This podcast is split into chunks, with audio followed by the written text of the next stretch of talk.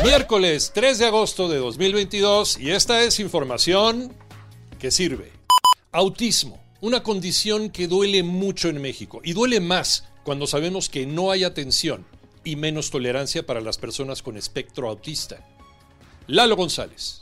La trágica muerte de Luz Raquel Padilla, quien fue quemada viva el 19 de julio en Jalisco, dejó al descubierto muchos temas.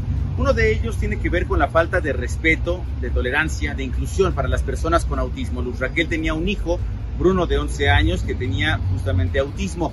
Platicamos en 889 Noticias con Gerardo Gaya, él es presidente de la Fundación Iluminemos por el Autismo, quien comenta que en México no se brinda a las familias con algún integrante con autismo algún espacio de tolerancia, de respeto, que todavía falta mucho en México, en la sociedad mexicana, para incluir a las personas que tienen este trastorno. COVID en México, Manolo Hernández.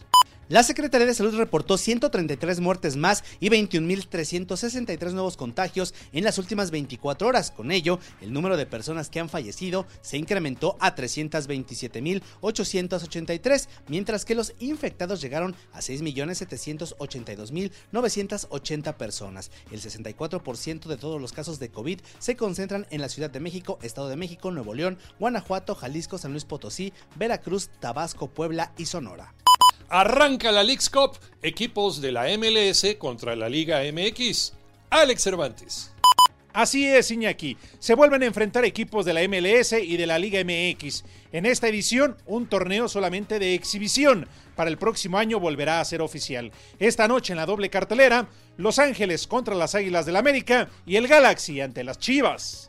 Escúchanos todos los días de lunes a viernes de 6 a 10 de la mañana por 88.9 Noticias e información que sirve por tu estación favorita de Grupo Asir y a través en digital por iHeartRadio. Yo soy Iñaki Manero, que tengas un extraordinario miércoles.